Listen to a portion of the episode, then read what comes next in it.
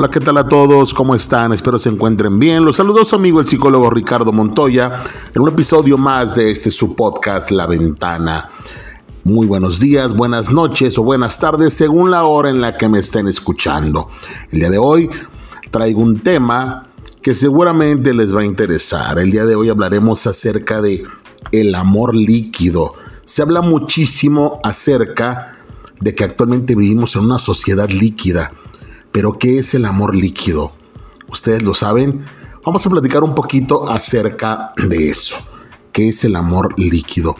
¿Qué sostiene el amor líquido? Bueno, ¿en qué consiste? A lo mejor algunos ya lo saben, otros no. ¿Por qué hablamos de la mercantilización del amor en el siglo XXI? ¿Por qué las relaciones sentimentales actualmente parecen tener fecha de caducidad. O sea, ya nada es para siempre. Todo es finito. Todo tiene una fecha en la que va a terminar. La gente piensa de esta manera actualmente, todos piensan así. ¿Qué ocurre? La sociedad actual se caracteriza por un ritmo de vida acelerado, eso ya lo sabemos todos. Esto no nos permite disfrutar de los pequeños detalles de la vida diaria. Esto obviamente está extrapolado y, ha llegado al mundo de las relaciones sentimentales que junto con este cambio constante, redes sociales, tecnología, comunicación, información y la falta de compromiso y lo efímero de las cosas y la caducidad de todo han convertido el amor pues en un concepto bastante superficial. En la sociedad actual encontramos el amor líquido sobre todo en la búsqueda de una pareja con el fin de tener a alguien que nos sirva de apoyo emocional. Sin embargo, muchos no nos paramos a pensar en que es necesario primero aceptarnos, primero querernos a nosotros mismos, para poder amar profundamente a otra persona. Es real, está choteado, está trillado y la gente no lo acepta, pero para amar a otra persona, Tienes que amarte a ti primero, tienes que aceptarte a ti primero. No puedes basar tu amor y tu felicidad en que otra persona te quiera, aunque normalmente la gente está buscando eso. Está buscando amarse por medio de que otra persona lo ame, sean hombres o sean mujeres. Por esto, en muchas ocasiones las relaciones de pareja acaban convirtiéndose en relaciones caracterizadas por la dependencia emocional. Ajá. En lugar de ser una fuente de bienestar emocional, para poder crear relaciones sanas, es necesario que construyamos una autoestima fuerte, una autoestima que no dependa de la evaluación externa de los demás, que no dependa del otro, de qué tanto me ama, de qué también me ve. Según describen algunos postulados de Sigmund Bauman, una persona que es muy conocida sobre el amor líquido, el amor líquido es la filosofía romántica imperante en nuestra época, es decir, lo que está de moda o lo que ocurre simplemente, no digamos que está de moda, lo que está ocurriendo. Es probable que en algún momento hayas oído hablar de, este, de esta persona, de Sigmund Bauman, y de su concepto amor líquido. O sea, la enunciación no puede ser más gráfica. Amor líquido. O sea, una imagen que es la metáfora perfecta para algo que ocurre de manera recurrente en nuestra sociedad relaciones sentimentales frágiles, relaciones sentimentales efímeras. Pero bueno, ¿cuál es el concepto? Definamos el concepto. O sea, es propio de la sociedad de la información y el consumo, o sea, la sociedad actual en la que nos encontramos. Las personas le dan más valor a la experiencia presente, a la libertad, a no tener ataduras, al consumo, a, la poca responsabilidad, a no tener compromisos, a la satisfacción inmediata de las necesidades corporales e intelectuales. O sea, todo aquello que no cumple con el requisito de la inmediatez, de usar y tirar y de que sea todo rápido, es desechado. Se quiere todo rápido y todo fácil de usar y que después se pueda desechar, se pueda tirar. Así se quiere. Entonces el amor líquido hace referencia a la fragilidad de los vínculos sentimentales. Así es, alude a la necesidad de no establecer raíces emocionales profundas con las personas con las que nos cruzamos en la vida. Esto con la finalidad de permanecer desvinculados emocionalmente y así poder encajar en un entorno que constantemente está mutando, que constantemente está cambiando.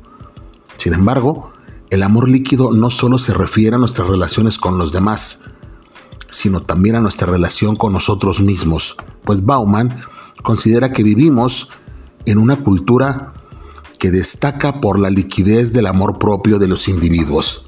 Querer a los demás, señores, empieza por uno mismo.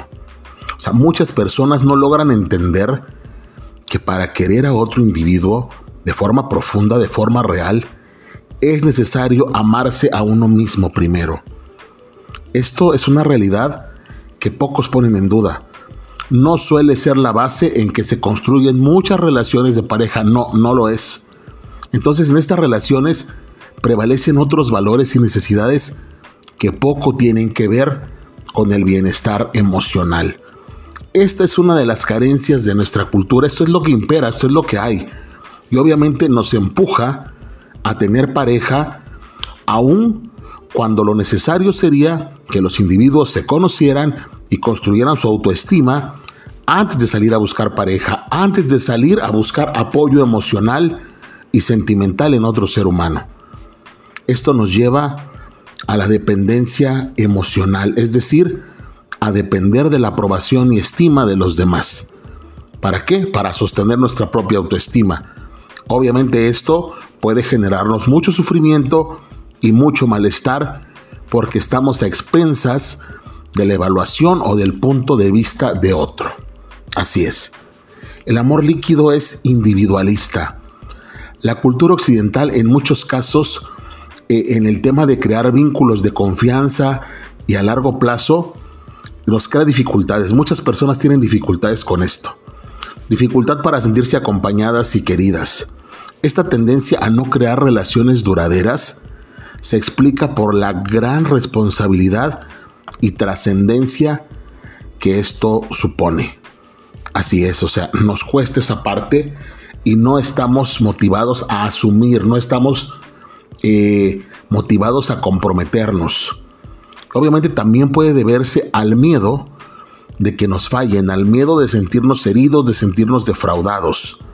El miedo al amor o filofobia suele paralizarnos y nos hace huir de todo lo que nos suene a compromiso, a sentimientos, a romanticismo. Eso obviamente imposibilita de varias maneras el que creemos relaciones sólidas y profundas. Así es, pero hablemos de una conexión líquida versus el amor a largo plazo. Así es, hablando de Bauman, él desarrolla en sus múltiples ensayos varias teorías y reflexiones sobre el amor en nuestra época. Hoy en día, asevera las relaciones amorosas se basan más en la atracción física que en una conexión profunda a un nivel más personal. O sea, son relaciones marcadas por el individualismo de cada miembro de la pareja. Entonces aquí el contacto es efímero, el compromiso es efímero y esto se sabe de antemano, cosa que aumenta su condición de relación esporádica, de relación superficial, un amor que nace para ser consumido y consumado, pero nunca para ser sublimado. Así es. La idea de amor líquido de Bauman pone en el punto de mira el individualismo de nuestras sociedades, la constante búsqueda de la satisfacción inmediata de nuestros deseos, las experiencias de usar y tirar y la mercantilización de las relaciones personales.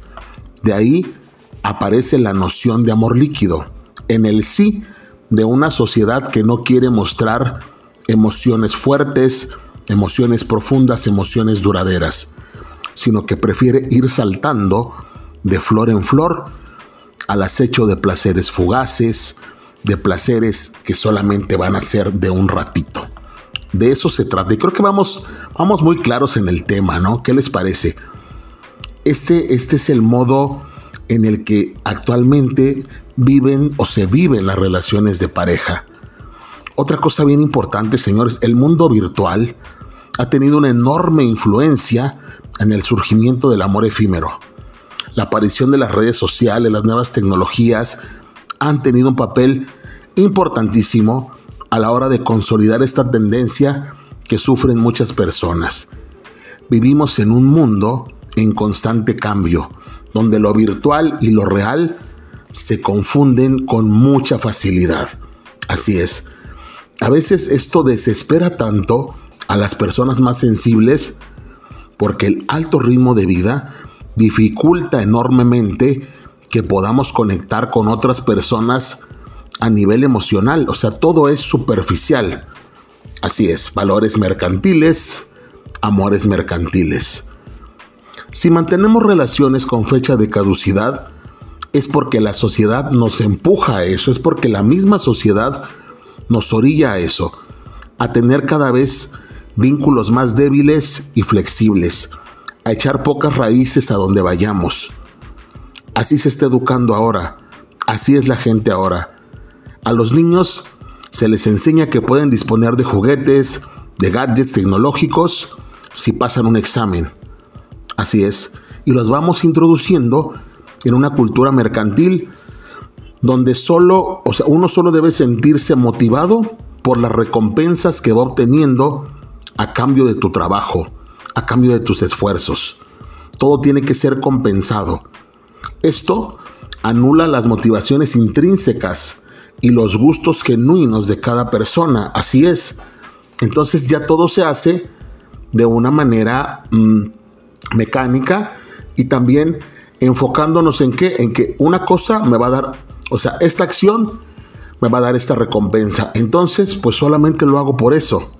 Obviamente esto promueve la sensación de que no solo los objetos, sino también las personas son consumibles y por tanto se objetiviza a las potenciales parejas, así es.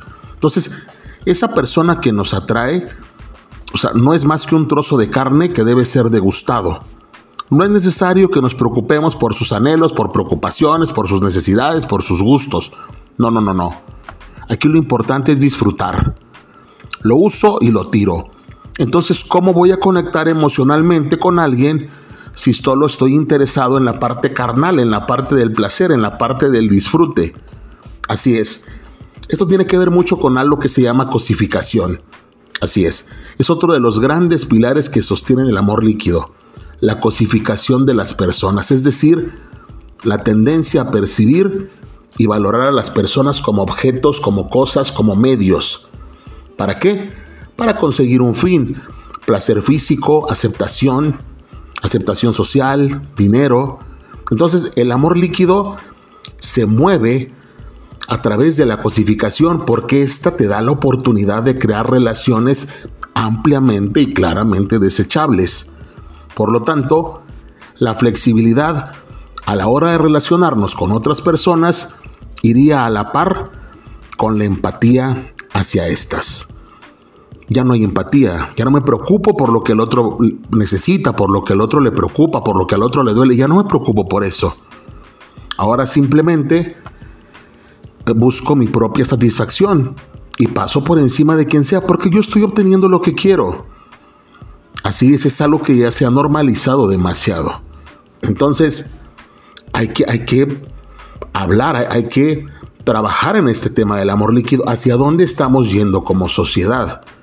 ¿Hacia dónde va este orden social?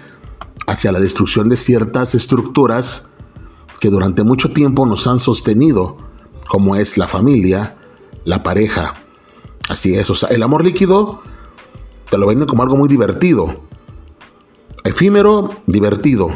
¿Para qué te complicas? Porque ya nadie quiere complicaciones. Porque si te complicas te da ansiedad. Entonces, esto nos deja una sensación de vacío existencial. Así es, las personas están deseosas de cosas y más cosas, pero no, les importa que esas cosas los hagan felices solo por momentos. No importa, vivamos el momento, de eso se trata. Así es el amor líquido. Pero bueno, ¿qué nos lleva al amor líquido? ¿Cuáles son las causas? Número uno, la inseguridad. La inseguridad y la falta de autoestima. ¿Cómo me percibo a mí mismo? ¿Qué tanto merezco una relación de pareja seria, leal y profunda? autoestima baja. Sigue del punto anterior. La inseguridad y una pobre autoestima son dos caras de una misma moneda. Si solo perseguimos satisfacer momentáneamente nuestra necesidad de relacionarnos, es porque no tenemos la suficiente madurez emocional como para llegar a contactar profundamente con esa persona que nos atrae. No queremos poner en jaque nuestro bienestar emocional, no queremos entregar demasiado, no queremos amar demasiado, no queremos comprometernos demasiado. Ni siquiera sabemos cómo va a ser la experiencia, pero ya tenemos esa coraza ante los demás. Eh, otro punto, esclavitud. Si queremos ser más felices, tenemos que inspirarnos en dos valores universales, la libertad y la seguridad. Rehuir de la esclavitud es reconocer que los dos valores mencionados deben coexistir en armonía. Esa es la clave del amor y una de las máximas para que una pareja sentimental funcione. Libertad y seguridad. Pero también para tener libertad y seguridad se requiere compromiso, se requiere lealtad, se requiere profundizar, se requiere crear vínculos a largo plazo. Porque en poco tiempo no se construye un amor, una relación profunda y valiosa. Así que, señores, ¿qué estamos haciendo con el amor? ¿Qué estamos haciendo con las relaciones sentimentales? ¿Las estamos viviendo? ¿Las estamos sufriendo? ¿O solo las estamos disfrutando y avanzando a lo que sigue? ¿A dónde nos va a llevar esto? Pregúntenselo. Gracias por escucharme. Esto fue un episodio más de su podcast La Ventana. Espero les haya interesado, espero les guste, espero se hayan sentido cómodos, espero les sirva, que estén muy bien y espero me escuchen en un siguiente episodio. Hasta la próxima, cuídense mucho, Dios los bendiga.